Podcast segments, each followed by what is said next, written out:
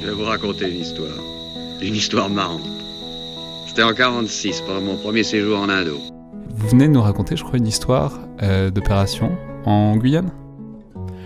En rentrant d'Afghanistan, quelques, quelques jours après, on est, rentré en, on est rentré en novembre. Donc, comme je disais, en 46. Des filles de la bagarre, un podcast d'Anaïs Meunier, d'après les fils Twitter de Jean Michelin. Alright, here we go.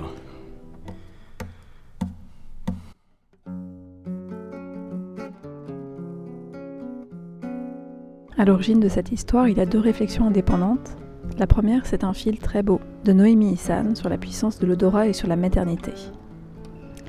L'autre réflexion vient d'une question qu'on m'a posée à Sciences Po la semaine dernière, quand je suis allée parler de l'engagement et qui m'a fait gamberger.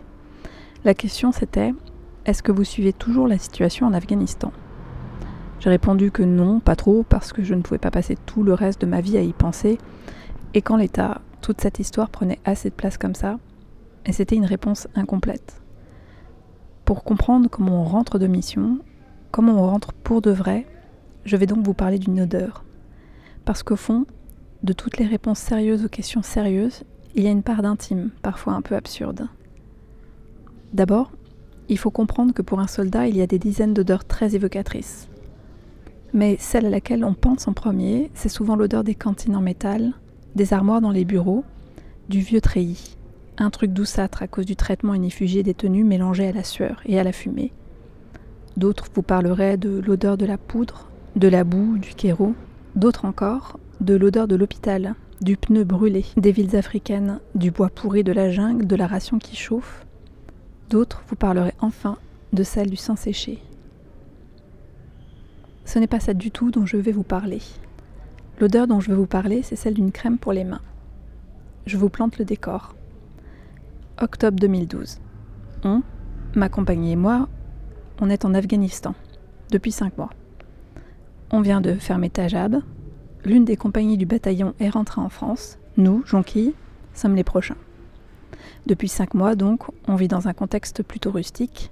Les tentes, la poussière, les douches de campagne dont la citerne souple a moisi, l'eau qui pue, les toilettes chimiques, la lessive locale bon marché qui sent la fausse lavande. C'est pas le bagne, hein, mais c'est pas l'hôtel non plus. On vit aussi dans un milieu très masculin, en dépit de la présence d'Isa et de quelques autres, les lecteurs de Jonquille savent. Et surtout, on commence à fatiguer. Dans le bouquin, j'écris que c'est à ce moment qu'on a commencé à devenir insupportable, à foutre du snot à fond dans la zone vie avant les départs en patrouille à 4h du matin et à copieusement emmerder le monde. On était chiant donc, mais on avait des excuses. Bref, Tajab a été transmis aux Afghans donc, et nous on se prépare à plier les Gaules à notre tour. Il reste un mois à faire. Mais avec ce début de désengagement, il se passe un truc nouveau à Nishrab. On accueille des journalistes. Avant ça, pour tout un tas de raisons opérationnelles, on n'en a pas vu du mandat. Mais là, on s'approche de la fin, la charge symbolique de tout ça n'échappe à personne. Il est temps de commencer à raconter l'histoire de cette fin de mission en Capisa. Au milieu de ces dernières semaines, on va donc voir passer quelques équipes de journalistes, dont celle de TF1 qui va nous suivre pendant notre dernière opération d'ouverture d'axe. Et comme à l'armée, avant qu'il n'arrive, on nous envoie un officier communication pour préparer la séquence. C'est la procédure, de quoi on parle, de quoi on ne parle pas, etc. Rien de très nouveau, mais faut faire le job. C'est un matin d'octobre. Arrive dans ma zone vie à l'heure du café un lieutenant. Une lieutenante en fait.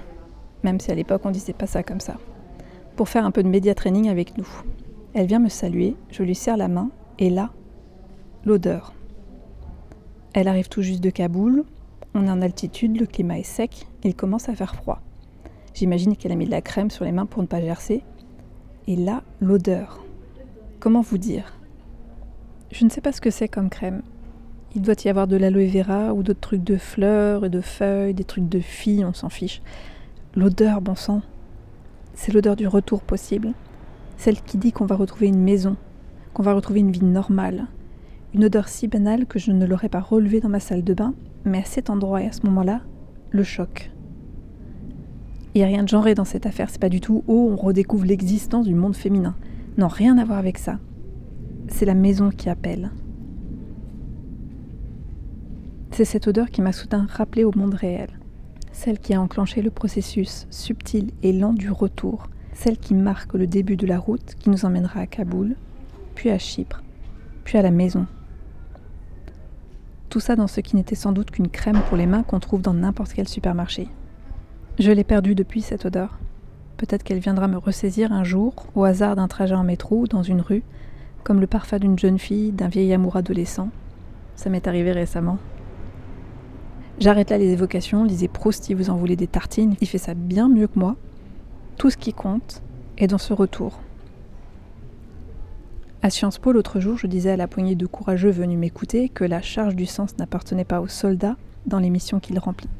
C'est la grandeur de notre métier que de mettre les ordres que l'on reçoit sous le manteau du service et de laisser à d'autres, nos décideurs et donc nos concitoyens qui les élisent, la charge de nous donner des ordres.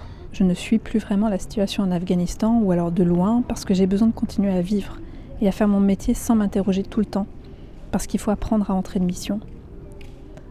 Parce qu'en rentrant de mission, en rentrant vraiment, on se laisse une chance de pouvoir repartir. Un soldat passe du temps à sauter d'un théâtre à l'autre, d'une mission à l'autre, parfois pendant des années. Il serait injuste de lui demander de continuer à porter le poids de tous les conflits, de toutes les violences dont on le charge. C'est aussi pour ça que je ne lis plus tellement de trucs sur l'Afghanistan. Ce serait peut-être différent si j'étais chercheur ou journaliste ou si j'avais changé de métier après. Mais je suis restée dans l'armée et quand j'en recevrai l'ordre, il faudra repartir et je repartirai sans me poser de questions. Je pense que lorsqu'il faut le hasard d'une crème pour les mains pour amorcer le long trajet vers la maison, on devrait avoir le droit de ne pas passer chaque jour du reste de sa vie à repenser à la mission qu'on vient de vivre. Je pense souvent à ceux qui ne sont pas encore rentrés, j'en connais plein. Si vous croisez quelqu'un qui remplit cette description, ne lui posez pas trop de questions. Il attend peut-être sa rencontre avec l'odeur qui le ramènera chez lui. Davenports drums, swallowtail coats. tablecloths, patent leather shoes, bathing suits and bowling balls, and clarinets and rings. All this radio really needs